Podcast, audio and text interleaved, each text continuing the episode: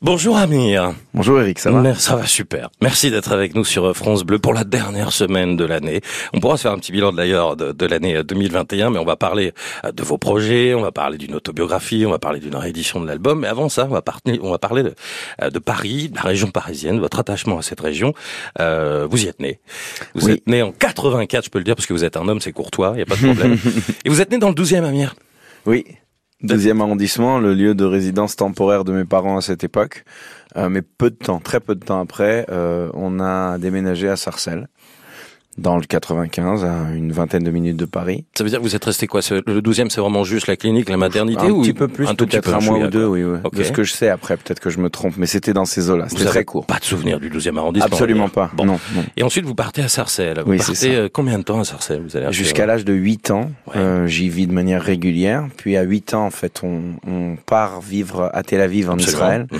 parce que ma mère est originaire de là-bas et euh, c'était mes deux parents qui se sont mis d'accord que grandir au soleil, c'était peut-être encore plus cool Ouais. Euh, Vous avez l'air de le confirmer avec le, le visage qui s'éclaire, je le dis pour les auditeurs. Et donc, euh, et donc, Sarcelles est resté notre lieu de vacances. Je dirais pas notre station balnéaire, pas du tout, mais quand j'avais euh, mes vacances d'été, on venait s'installer à Sarcelles parce que toute la famille vivait là, parce que j'ai beaucoup de souvenirs et beaucoup de copains auxquels je suis très attaché jusqu'à ce jour, et euh, parce que bah, parce que c'était un peu notre point de départ pour partir en vacances ailleurs en France. Mais mes étés et mes vacances d'hiver aussi, je les passais en France depuis ma tendre enfance. Il y a toujours eu ces deux, ces deux endroits, ces deux pays et un attachement, euh, évidemment, puisqu'on parle de Paris, un attachement à Paris euh, omniprésent dans ma vie. Quelle image vous avez de Paris quand vous êtes môme, quand vous êtes sur Sarcelles? Vous me dites, vous venez pour des vacances finalement. Vous avez peut-être quand même l'occasion de venir avec vos parents sur Paris à ce moment-là. Absolument, mais euh, au début c'est avec les parents. pour aller par exemple au jardin des Tuileries ou regarder les vitrines des galeries Lafayette ou de temps en temps quand on avait parce que papa travaillait à Paris donc on allait ou dîner le soir avec papa, on allait le récupérer au travail. Qu'est-ce qu'il faisait votre papa? Mon père est médecin jusqu'à ce jour. Et euh... il, était dans quel quartier? Parce que vous me dites on allait le récupérer. Il était. Il était quartier Montorgueil, qui à l'époque était moins chic et sympa qu'aujourd'hui. Ouais. Oh, c'est un quartier populaire. Oui, au départ, en effet, ouais, ouais. ouais je me souviens très très bien de mon enfance là-bas. Euh, régulièrement venir euh, rendre visite à papa au travail. Euh, on, il, il, travaillait aussi euh, aux alentours de Belleville, donc euh, il y, a, y, a, eu des passages là-bas, mais plus souvent vers, vers Montorgueil en effet. mais au-delà de ça, Paris. Au début, c'est c'est la grande ville. Je suis dépendant de mes parents. Je suis très très jeune, donc je ne peux pas me déplacer tout seul. Uh-huh. Puis à un certain âge, on devient autonome. Et la ligne du RERD qui mène à Paris était en fait mon mon chemin quotidien parce que à un moment, surtout en été, on n'a pas grand chose à faire à Sarcelles, ça tourne en rond, et on va avec les copains voir un film au cinéma, euh, se poser dans un jardin parisien, euh, même acheter des maillots de foot ou acheter des trucs qu'on collectionne, des baskets. Paris était un lieu euh, qui, qui, nous, qui nous faisait appel, qui, qui nous donnait envie mmh. hein, d'y être le plus souvent possible parce que c'était un peu le pays où tout est possible, où tout est, où tout est accessible. C'est un pays pareil. Ouais, quelque part. Il y a, un côté, hein. un truc comme ça. C'est un pays au sein de la France, ouais. ouais. avec sa philosophie, avec euh, son, avec son peuple, avec euh, ses habitudes et ses repères. Et, ouais, en effet. Alors 14-15 ans, vous venez à Paris, j'ai compris, pour faire quelques quelques sorties. C'est le moment un peu d'indépendance, quoi, voilà, et peut-être de l'insouciance. Sortez pas trop quand même encore à 14-15 ans. C'est pas encore cette période. Peut-être pas le soir, mais j'ai j'ai même en tête un date avec mon la première fille que j'ai pu embrasser. J'avais 14 ans. On est allé voir un film sur les champs. Ouais, ça se passait surtout l'après-midi. Ouais. les jours fériés, les dimanches, en effet. Euh, je pouvais pas, je pouvais pas venir plus souvent que ça et certainement pas le soir quand j'ai 14 ans. Mais je préparais le terrain pour la suite. premier bisou sur les Champs-Élysées. Enfin, je sais pas si c'est le premier bisou. En tous les cas, il y a eu un date Première à ce moment-là. fille, ouais, ouais, avec ouais. Qui... Ouais. Pendant combien de temps vous allez faire ces allers-retours entre euh, Sarcelles, Paris, euh, ce, ce, déracinement entre ces deux pays? En gros, à quel moment vous allez vous poser vraiment en France? Euh, Très tard. Ouais. Très tard l'arrivée définitive, en fait une première tentative non concluante euh, s'est déroulée quand j'ai voulu faire mes études de médecine à Paris. Mhm. J'avais alors 21 ans et euh, je suis venu euh, m'installer à Paris dans des conditions très confortables parce que j'avais la famille, parce que parce que j'étais accueilli, j'avais où loger, euh, j'étais nourri, euh, j'avais absolument tout ce que. Mais c'était toujours à Sarcelles à ce moment-là Oui, à Sarcelles. Toujours à Sarcelles. Mais, la fac est à Paris, donc je me déplaçais tous les matins rue des Saints-Pères pour faire ma première année de médecine. Au bout de trois semaines, je, je n'y arrivais plus. J'avais du mal avec ce rythme et j'avais surtout du mal avec la concurrence. En P1, c'est quand même très compliqué. Tout le monde connaît le film première année. Première année de médecine, très difficile. Et, euh, et c'est là où j'ai décidé de décrocher de ce cursus et de retourner à Tel Aviv pour faire une tentative là-bas dans des conditions plus sereines, ce qui m'a convenu et qui a convenu à mon tempérament. Euh, et donc mon retour en France n'a pu se faire qu'après six années d'études en chirurgie dentaire. Donc j'avais déjà 29 ans. Mhm. Et la raison pour laquelle je suis revenu en France, c'était la musique. Au début, on parlait d'un télécrochet, The Voice, mhm. qui m'a contacté, qui m'a fait un premier casting sur Skype. Et donc je prends l'avion, j'arrive ici. Et ensuite, euh, toute cette émission jusqu'en finale, etc., qui a été quand même le fer de lance de ma carrière musicale. Euh, mais à partir de là, j'avais deux choix. Soit je redeviens dentiste à Tel Aviv comme je mhm. l'ai été juste avant, soit je reste à Paris, je m'installe ici et je développe ces premiers pas dans la musique qui me paraissaient euh, relativement prometteurs. Je savais qu'il y avait beaucoup de travail encore devant moi, mais qu'il y avait une base, quelque chose. Il y avait même un public qui devenait de plus en plus fidèle. Et, euh, et c'est là où j'ai décidé de m'installer définitivement à Paris. Donc je suis ici depuis 2014 en fait, depuis mes 30 ans. Finalement, oui, c'est assez tard, c'est ce que vous disiez finalement. Euh, vous aviez une envie de conquête vraiment de, de, Paris, vous qui avez connu ce Paris à 7, 8 ans avec vos parents, les allers-retours, vous l'avez dit, puis à l'adolescence. Quand vous revenez là pour la musique, vous venez de l'évoquer, il y a une envie de bouffer cette ville? Ce pays, comme vous dites, Amir. Oui, oui. Pourquoi une envie de bouffer ce pays? Déjà parce que c'est une sensation de revanche sur la vie qu'on a quand on trouve sa place à 30 ans, quand on y est légitime et accepté, quand on a rêvé d'un truc toute sa vie, mais qu'on était obligé de faire, euh, de, de, de, choisir des parcours accessoires parce que ça semblait complètement impossible, complètement inaccessible de devenir chanteur pour moi. Euh, mais là, à un moment, cette chance, cette opportunité m'est offerte. Alors évidemment que je me dis, elle est pas là pour rien et j'ai envie mmh. d'y arriver, j'ai envie d'y parvenir et je vais mettre tous les moyens pour. Mais euh, la deuxième raison pour laquelle j'aime Paris, c'est que je trouve qu'elle a, elle, elle a la taille et les dimensions euh, les plus équilibrées entre un endroit qui serait trop petit pour moi et un endroit qui serait trop grand pour moi. En fait, mes ambitions personnelles, humaines, mes rêves, quoi, euh, correspondent à, à, Paris, correspondent à son envergure. Mmh. C'est l'impression que j'ai eu depuis le début. Je me sentais euh, euh, trop ambitieux peut-être pour ce que je pouvais euh, atteindre quand je vivais à Tel Aviv. Et d'ailleurs, j'ai fait quelques tentatives de faire de la musique là-bas. C'était pas assez concluant. C'est un marché très particulier, très saturé, un microcosme. Il y a même des registres musicaux qui sont pas forcément les miens. Moi, qui aimais beaucoup chanter en français. Et si, par exemple, je me permets de rêver loin, euh, les États-Unis, je, me sens comme une fourmi là-bas et j'ai peut-être pas assez de courage pour pour entamer une démarche de, de entre guillemets mm. conquête, hein, même si je trouve pas ce mot assez modeste. Mais et c'est là où à Paris, je, je trouve cet équilibre. Je me dis, il y a c'est ambitieux, il, il, faut donner énormément, il faut vraiment y arriver, il faut avoir du bol, il faut rencontrer les bonnes personnes, il faut travailler dur, dur, dur mais ça me paraît quand même envisageable. Vous avez le sentiment que Paris vous a euh, adopté ou que vous, vous avez adopté Paris? Oui, un peu des deux. C'est un amour mutuel? C'est un amour mutuel et c'est quand même particulier parce que je suis né ici. Donc j'avais cet attachement naturel, fondamental à Paris. Ça m'a jamais euh, paru comme un endroit que je vais découvrir. Vous sentez parisien? Je rebondis sur Je suis né à Paris. On sait, on l'a dit, vous êtes né dans le 12e. Je suis né à Paris, je me sens parisien et je me suis toujours senti parisien en fait. Euh, quand j'y vivais pas physiquement, quand je, ne passais mhm. pas mes jours géographiquement ici, j'étais quand même un porte-drapeau à mon échelle, mhm. avec mon entourage personnel. J'aimais leur raconter ce que je fais à Paris dans mes étés. J'aimais leur leur, leur, leur, leur, proposer de venir visiter Paris avec moi. Et ça m'est arrivé à plein de reprises de mhm. ramener les potes de Tel Aviv pour euh, découvrir Paris. Tous les ans, presque tous les étés, j'avais un invité ou plusieurs et, et on se faisait on se faisait plaisir. Alors ça, ça m'intéresse. Qu'est-ce que vous avez fait découvrir de Paris à vos potes? Un peu. C'est quoi votre Paris à vous, finalement? Il y a des étapes touristiques, ça dépend à quelle époque, hein, parce que évidemment j'évolue au fil de mhm. l'évolution de la capitale, puisque j'y vis. Euh, on essaye d'être à la page, mais euh, ceux qui venaient avec moi un peu plus tôt euh, ont connu peut-être les boîtes de nuit, par exemple, qu'on fréquentait très souvent quand on était célibataire et jeune. J'étais au bain, j'allais, euh, j'allais au bain, j'allais à l'arc, j'allais, j'allais au duplex, j'allais au oh, Queen, j'allais.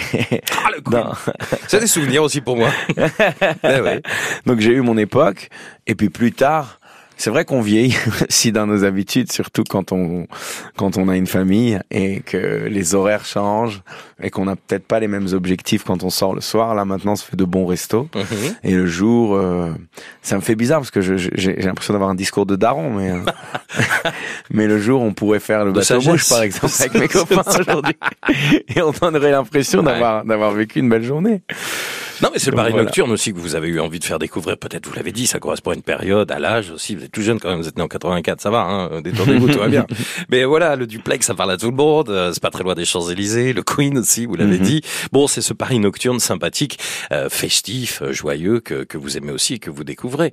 Est-ce que euh, vous alliez ailleurs euh, Je parle là, on a parlé du Paris nocturne, mais avec vos potes, l'après-midi, vous pouviez aller dans des quartiers particuliers? Oui, euh, mais alors c'est c'est presque toujours orienté sur euh, des visites touristiques parce que c'est des gens qui découvrent, ils vont pas venir à Paris pour se poser regarder Netflix chez moi ou pour se balader uniquement dans ma rue quoi. Donc euh, je les emmenais au Sacré-Cœur, on allait voir même la Tour Eiffel en faisant la queue pendant des heures comme les derniers des touristes.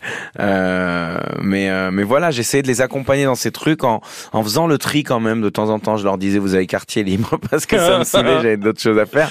Mais euh, mais voilà, et mes copains maintenant se sont fait une coutume de venir régulièrement me voir à Paris tout- tous les ans environ, sauf dans la période Covid où on pouvait pas voyager. Mais euh, mais voilà, c'est notre rendez-vous habituel et plus ils viennent, plus ils connaissent la ville, plus on peut affiner euh, nos visites, plus on peut aller dans des endroits un peu moins populaires, plus pointus. Alors moi j'arrive à Paris, je connais pas Paris, j'ai pas envie de faire le touriste. J'ai Ouais. envie de découvrir le Paris d'Amir. Peu Mhm. importe si je vais pas sur les champs ou à Montmartre. Où est-ce qu'on va? On va flâner euh, sur l'île Saint-Louis. Ouais. On va courir sur les quais, ce que je fais très régulièrement. On va décortiquer le marais euh, sous toutes ses formes parce que c'est mon quartier, c'est là que j'habite et, c'est celui que je connais le mieux et, et les méandres du marais sont simplement extraordinaires. Euh, on pourrait éventuellement euh, se poser dans un de mes restos préférés. J'aime beaucoup. Moi j'aime. Alors c'est marrant parce que mes goûts de restauration sont très très variés en termes de niveau, mais très très spécifiques en termes de goût. Moi, j'aime la cuisine moyenne-orientale qui qui devient de plus en plus présente euh, dans la bah, dans la dans, dans les tendances culinaires actuelles et euh, c'est pour ça qu'à Paris aujourd'hui il y a beaucoup beaucoup de restaurants qui me rapprochent de mes goûts israéliens mais revisités en fait avec euh, un ADN parisien. Non mais Euh, allons-y, moi je veux bien une bonne adresse. Hein. On va déjeuner, a on va dîner, on va on a on a pour le déjeuner, c'est euh, C'est un restaurant. Ils, ils, en ont trois à Paris. Il y en a dans le 9e, dans le 11e et dans le 4e arrondissement, qui est le plus près de chez moi. Euh, le pain, pita. Tu vois ce que c'est. Et donc dans, dans la pita, généralement, ce qu'on a l'habitude de mettre, c'est du falafel, un plat très très populaire euh, qui se mange sur le pouce et que les gens en général prennent pour le déjeuner entre deux rendez-vous. Sauf que euh, l'idée de Miznon, le concept, ça a été de d'upgrader cette idée de la pita. Donc Mhm. ça reste un restaurant où on mange une pita dans une ambiance tel-avivienne très chaleureuse, très festive. Mais ce qu'ils vont mettre à l'intérieur sera carrément surprenant. Ils vont mettre un burger dedans, dans la version la plus américanisée, mais Mhm. il y a aussi du bœuf bourguignon à l'intérieur ou un truc qu'ils appellent le sac de coq. J'ai l'impression de faire une chronique, sur... mais euh, mais je connais toute la, la carte parce que j'y Bah, vais. C'est ma cantine. J'y vais très régulièrement. Si on veut euh, faire de la faire faire un, un repas israélien dans, dans une ambiance un tout petit peu plus plus élégante, euh, il y a le balagan. Faut faut aussi faut réserver bien à l'avance. C'est où ça? C'est un restaurant dans le premier arrondissement, rue d'Alger. Ouais, c'est un très très célèbre chef israélien qui qui euh, qui s'est installé un peu partout dans le monde. À Londres, il a eu euh, la certification deux années consécutives dans le Time Out du meilleur restaurant euh, de Londres. Mhm. Et donc après, il a ouvert à Paris, ça a cartonné. Puis il a ouvert encore un resto à Paris, un peu plus distingué. Celui-ci s'appelle Chabour et il vient de recevoir sa première étoile Michelin. Euh, et en fait, pourquoi j'aime ça? Déjà parce que ça me rappelle euh, mais mon enfance. hein. C'est des goûts que j'ai toujours connus. Revisiter avec la France et ça, ça me ressemble d'être franco-israélien. Quand je mange franco-israélien, quand je fais de la musique, c'est franco-israélien. Donc l'ADN euh, qui cohabite est, est tellement mon ADN que je m'y retrouve dans ces endroits-là. Mais euh, j'aime aussi la cuisine grecque, par exemple. Je pense qu'il n'y a pas parlé autant de cuisine, hein, finalement. on va vous continuer. êtes face à un gourmand. Ah bah, je vois ça, j'entends. Dans tous les cas, c'est des bonnes adresses pour tous ceux et celles qui habitent Paris, qui se disent tiens, je, mais je le connais ce restaurant, je savais pas Mhm. que Amir y était. Ou tiens, c'est une bonne idée, effectivement. Je voudrais m'arrêter dans le Marais parce que vous m'avez dit que euh, je vous avais pas posé la question. Vous habitez dans le Marais. Quand vous êtes arrivé justement à 29 ans, au moment où vous me dites vous posez, c'est directement dans le Marais que vous allez? Oui, mais c'était une évidence pour moi parce que Et vous y c'est êtes toujours du coup depuis? Oui. Euh, mais le Marais a été un choix par défaut parce que je ne connaissais que ce quartier. C'est là où je, quand je disais que je passais mes vacances d'été euh, à Sarcelles. Ça a duré quelques années. Puis à un moment, mon père s'est dit que ce serait plus pratique pour nous tous d'être à Paris. Euh, et on s'y installait à chaque fois pour trois ou quatre mois. Donc le Marais, c'est le quartier euh, de, de ma jeunesse, de mon adolescence essentiellement, où j'ai vécu plein de choses que je connais plutôt bien. Et en arrivant à Paris pour pour vivre l'aventure The Voice et ce qui en a suivi, le premier endroit dans lequel euh, je suis allé visiter des appartements, ça a été le Marais. Et j'ai plus quitté depuis parce que j'y ai tous mes repères aujourd'hui. Parlez-moi du Marais de votre adolescence. Je savais pas. Hein. Moi, j'en étais resté à Sarcelles et je savais pas que vous étiez arrivé dans le Marais à, votre adolescence. C'est un quartier qui est populaire, c'est un quartier historique. Euh, il y a des monuments partout. Il y a toute l'histoire de France, mhm. l'histoire de la capitale. Oui, c'est un des quartiers les plus anciens de Paris. Ouais. Euh, c'est un quartier qui euh, a beaucoup changé dans les 20 dernières années, donc depuis que je le connais. Au départ, il était un petit peu plus classique comme mmh. quartier. Il y avait beaucoup de, de tailleurs de costumes. Hein, à cette époque. Euh, on était un peu moins sur les galeries d'art, euh, sur les meubles vintage, sur les showrooms de fringues comme il y en a aujourd'hui, mais sur quelque chose de plus populaire. Euh, il y avait quelques commerces de bouche, il y avait, euh, il y avait beaucoup de tailleurs et il y avait, en fait, ça, ça ressemblait à un quartier classique. Il s'est moins, il était moins spécialisé que ce qu'il l'est aujourd'hui. Mmh. Aujourd'hui, j'ai l'impression que, d'ailleurs, avec tous les dimanches, ça devient piéton. Enfin, c'est devenu une vraie destination touristique où où on aura peut-être perdu l'aspect euh, commun et classique d'un quartier populaire. Euh, il, est un peu plus aujourd'hui euh, sur l'avant-garde, je dirais, de la mode, sur l'avant-garde de la restauration, sur l'avant-garde des expériences touristiques et de, il y a plein de plein de choses extraordinaires. Mais moi, ce que j'aime principalement dans le Marais, ça, ça n'a pas changé c'est que derrière chaque façade d'immeuble se cache un univers entier. Et qu'il suffit de marcher dans les rues et d'apercevoir une porte qui s'ouvre par hasard parce qu'il y a un passant ou une voiture qui va la traverser. Et là, on découvre des cours absolument magiques, fleuris très souvent, avec un magasin, avec une galerie, avec euh, un restaurant caché. Et ça, c'est ça, c'est le cachet, c'est le cas de le dire, du, du quartier. C'est une raison pour laquelle je C'est la rue des Archives, c'est la rue Saint-Croix de la Bretonnerie, c'est euh, c'est tout ça, quoi. C'est euh, des quatre fils. Euh, c'est exactement ça, mais on peut. Pour moi, le marais s'étend quand même, hein, parce qu'on peut partir du haut marais vers République et, et, redescendre ce quartier dans toute sa largeur. Il s'étend de de la région Beaumarchais jusqu'à à peu près Pompidou. Pour moi, en tout cas, c'est ma zone d'évolution. Et, euh, et je le descendrai jusqu'à l'île Saint-Louis et l'île de la Cité aussi.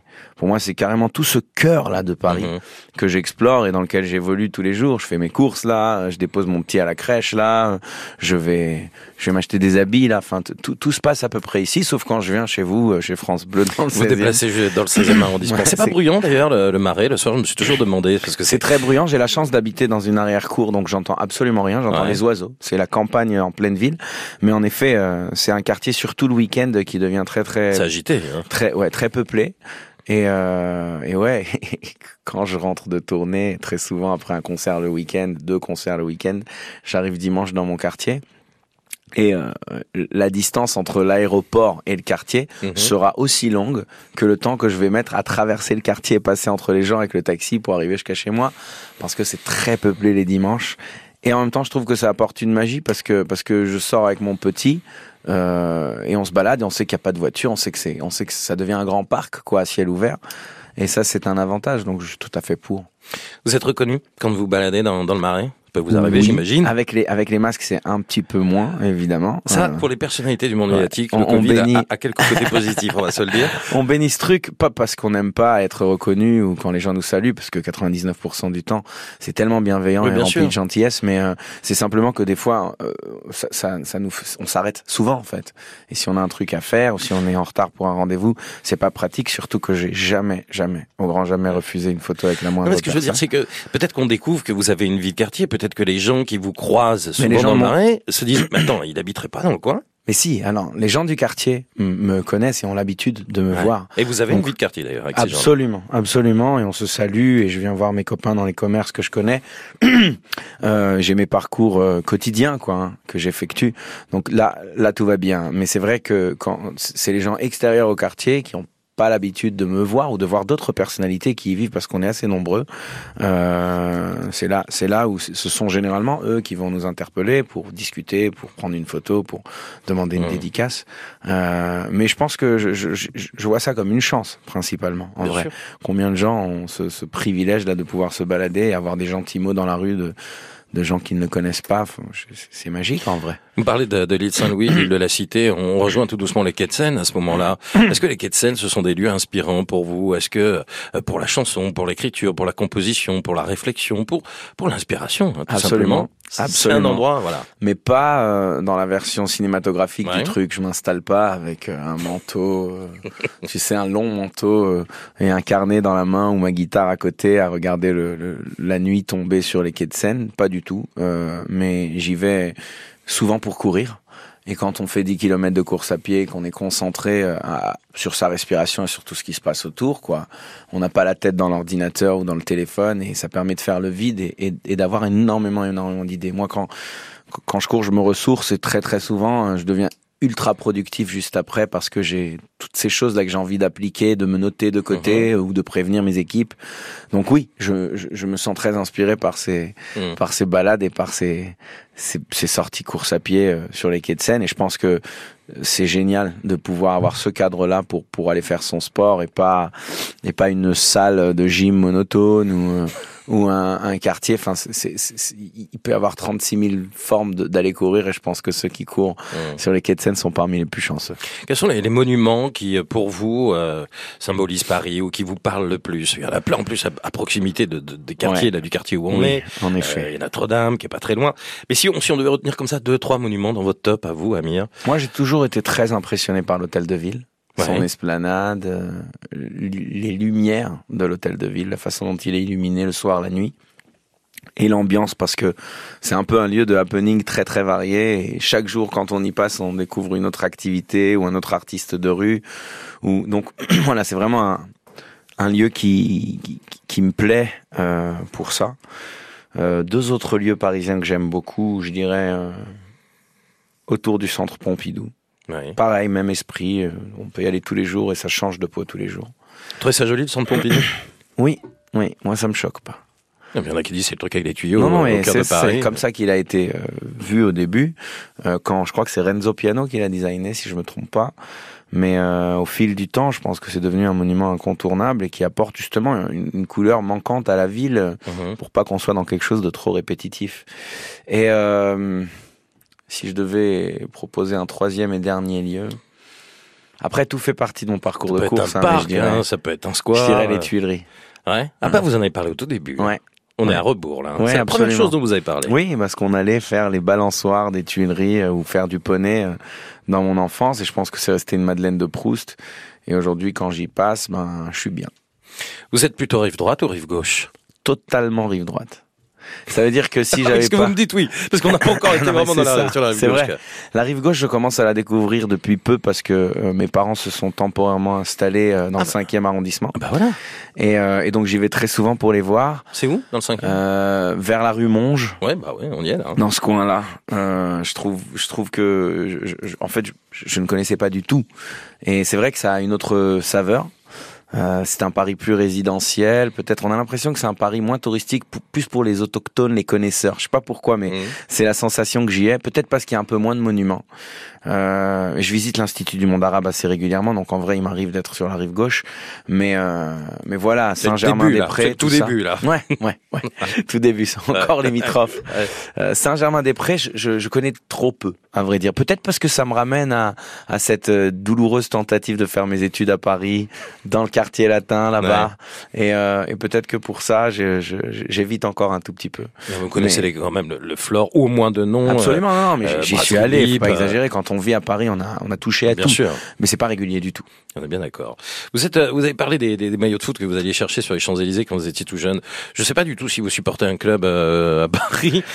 Plus aujourd'hui. Vous êtes très PSG ou plus, du tout Plus, aujourd'hui, parce que c'est difficile à dire, mais hier j'ai fait un, un petit showcase à Marseille et là, j'ai pas entendu. Mars ah oui. Euh, Non non, j'ai pas, pas dit que j'étais pour le PSG ou pour Marseille, hein, mais mais à la fin du spectacle, euh, on veut m'offrir un cadeau sur scène devant tout le monde. On me dit, je sais que vous êtes un fada de foot, Amir. Je dis oui oui bien sûr. Alors c'est pas vrai du tout, hein. Euh, et que et que et que vous vous ne jurez que par le ballon rond. Ouais ouais ouais. J'étais gêné, tout le monde me regarde.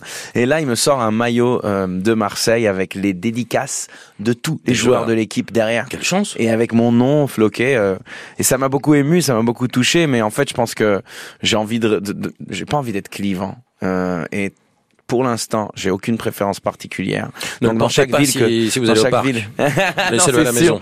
Mais dans chaque ville où je vais, quand je suis à Paris, on m'a offert plusieurs fois le maillot du PSG. Euh, à Saint-Étienne, on m'offre le maillot de saint À Angers, on m'offre le maillot. De... Donc, à un moment, je vais les collectionner. La seule équipe que je soutiens avec ferveur, et ça, je le montre sur mes réseaux à chaque fois qu'on a un vrai match, c'est l'équipe de France. Et, euh, et peut-être que ça me ressemble en fait, de ne pas chercher à diviser, tu sais. On va parler des salles à Paris parce que alors voilà, euh, on découvre finalement euh, votre adolescence, euh, quand vous avez 20 ans, vos études, votre retour en France. Bon, mais voilà, vous avez parlé de The Voice. Aujourd'hui, c'est votre métier, c'est votre passion. Vous avez forcément découvert les salles, chanté dans des salles à Paris. Oui. Quelles sont les premières salles que vous avez découvertes et quelles sont celles qui, qui, vous correspondent peut-être le plus? Parce que vous commencez à en connaître certaines perles. Alors, ok, j'adore cette question parce que chez moi il y a eu un avant carrière et un après euh, début de carrière. Euh, parce spectacles que, vous avez vu avant d'être connu. Même pas vu des spectacles que j'ai pu faire. Parce que quand j'étais chanteur amateur, j'ai eu du bol. Et à quelques reprises on m'a fait venir à Paris pour chanter dans des galas. Alors j'avais pas mes chansons donc je faisais des reprises, mais il m'est arrivé de monter sur la scène du Bataclan déjà, euh, il y a une quinzaine d'années, euh, de monter sur la scène euh, du caveau de la République, où j'ai organisé mon premier concert personnel, ah sans compo, tout autant. J'étais juste là à faire des reprises. mais Bizarre de faire ça au caveau de la République d'ailleurs. il y avait 100 places, et puisque ma famille fait 80 personnes, le risque était minime, quoi, faut le dire. puis après, après quand, quand j'ai lancé mon projet, j'ai commencé par un concert à la Cigale en novembre 2016. Puis six mois plus tard, on a fait un Olympia complet et euh, trois mois plus tard, on avait fait un Palais des Sports complet, ainsi de suite jusqu'au Zénith de Paris complet. Tout ça euh, et, la salle Playel, tout ça, ça a été des, des souvenirs extraordinaires. Puis là, une fois euh, le Covid passé, euh, cette cette période euh, mhm. qu'on aimerait tous oublier parce qu'elle nous a quand même tous relancés au point de départ. Elle a transformé des milliers d'artistes en milliers de chômeurs, temporairement chômeurs. Euh, moi, j'ai considéré ça comme un, un un retour au début, en fait. Tu sais, on n'a pas pu pratiquer notre métier pendant deux ans. Et euh, on a un peu perdu les sensations, on s'est perdu de vue avec les copains de scène, mais on a envie de se retrouver. Et euh, c'est dans cet esprit-là que j'ai provoqué une tournée de retrouvailles qui repassait par les petites salles, les mêmes salles qu'on avait faites dans ma toute première tournée, notamment la Cigale. Et on est revenu à la Cigale cinq ans jour pour jour après la première fois qu'on l'avait faite. Et c'était magique parce que parce qu'il y avait beaucoup beaucoup de points communs avec cette date de 2016. Et une majeure différence, c'est qu'il y avait plus de monde qui connaissait plus de mes chansons. Et le concert était rempli de titres euh, qu'on avait sortis pendant ces cinq années. Et ça, ça m'a beaucoup ému ce soir. Bah oui, surtout de se dire que voilà, ces titres, on les, ils ont résonné entre les murs de la Cigale cinq ans avant et qu'ils reviennent sous une autre forme, une autre manière, avec mhm. euh, peut-être un public aussi qui a évolué. Donc euh, la Cigale, là, on est sur Clichy, Barbès, Rochechouart, l'Olympia. Quelle est la salle mythique pour vous? Ça reste l'Olympia comme pour beaucoup ou, Ça reste l'Olympia par par son historique. Euh, mais une scène mythique à titre totalement personnel et ou celle dans laquelle vous avez été le plus à l'aise hein, ça peut être le Palais des Sports vous allez bien voilà moi j'ai adoré j'ai kiffé ce moment-là. C'est étonnant parce que je, suis tellement un cheval fou sur scène que plus la scène est grande plus je suis à l'aise. Donc pour cela je noterais peut-être le Zénith ou même même le Palais des Sports c'est vrai c'est vrai. C'est tout à fait ça. Ça me permet de gambader je suis un peu plus dans mon élément. Euh, mais après pour l'histoire d'une salle certes l'Olympien et le caveau de la République, je dirais, parce que parce que j'ai un souvenir indélébile d'une première euh, date parisienne où il y avait vraiment mon nom sur l'affiche, euh, mais qui laissait pas euh, forcément imaginer qu'il y aurait une suite à tout ça. La suite, on va en parler avant de, de conclure sur euh, Paris avec 2022 euh, qui arrive là dans quelques jours, hein, puisque ce Paris Star se déroule sur cette euh, dernière semaine de l'année. Avant de, de parler de, de, musique, il y a une belle histoire d'Amir. Ça, c'est un livre que vous avez publié, coécrit avec une amie, néanmoins avocate. Je voudrais pas écorcher son nom. Dalia Arfi El Kaïm. Je vous remercie, Amir.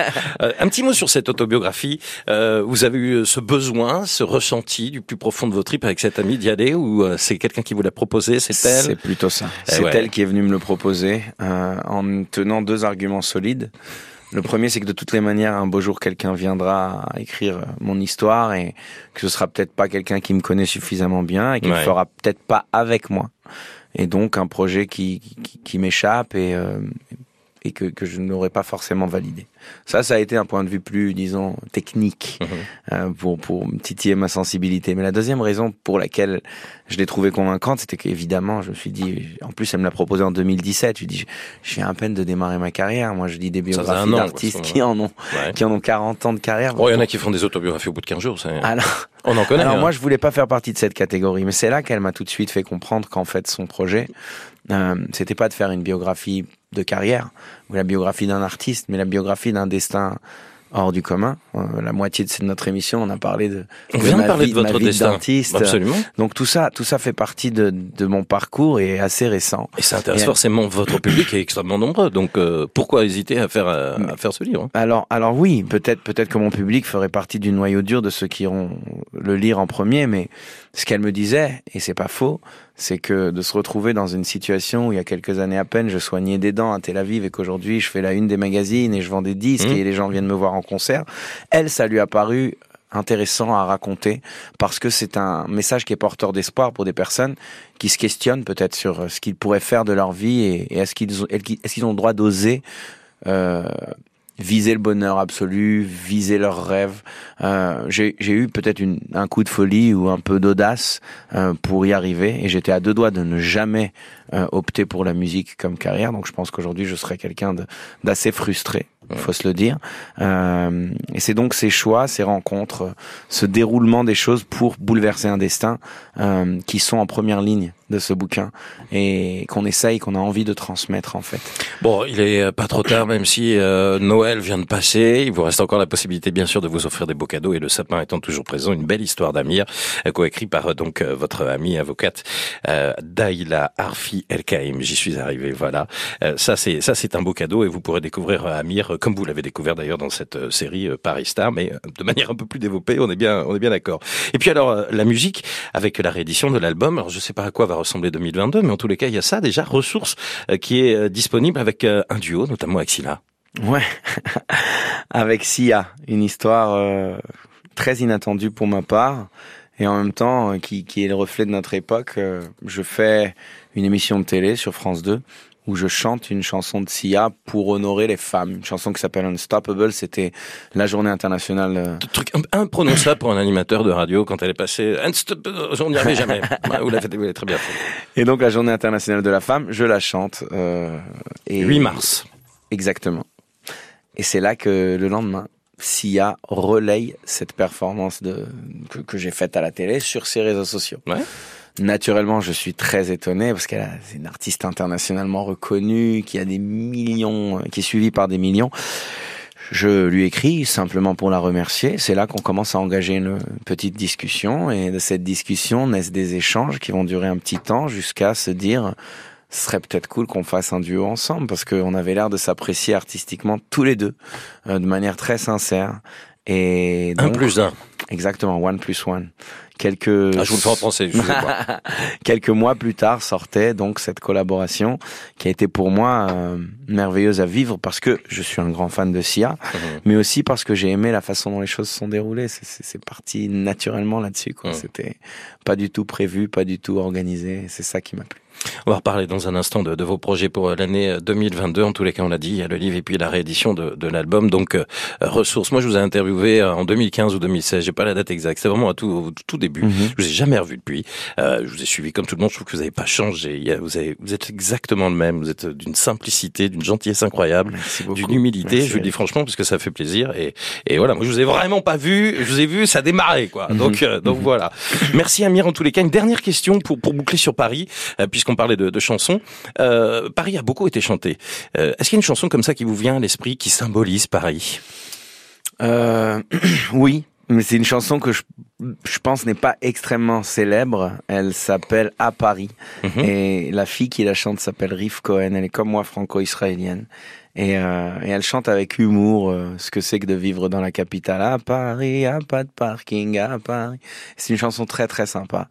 Et à une époque, je l'écoutais quand même beaucoup, ce titre. Là, ça me donne envie de le réécouter d'ailleurs. Merci pour cette balade Amir, c'était un plaisir. Moi aussi, merci Eric.